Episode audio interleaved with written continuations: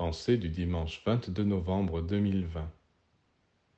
Étudiez les forces que vous avez l'habitude de considérer comme mauvaises, et vous vous apercevrez qu'elles ne le sont peut-être pas autant que vous le croyez. Combien d'exemples nous montrent que ce qui est le mal pour les uns n'est pas obligatoirement le mal pour les autres Certains animaux résistent extraordinairement au feu, d'autres au froid, d'autres au poison, d'autres à l'absence de nourriture. D'autres ne meurent même pas quand on coupe leur corps en deux. Les idées que les hommes se sont forgées au sujet du mal sont des idées à eux. Elles ne sont pas universellement valables. Ils ne peuvent pas savoir ce qu'est le mal tant qu'ils le jugent d'après leur faiblesse ou leurs limitations.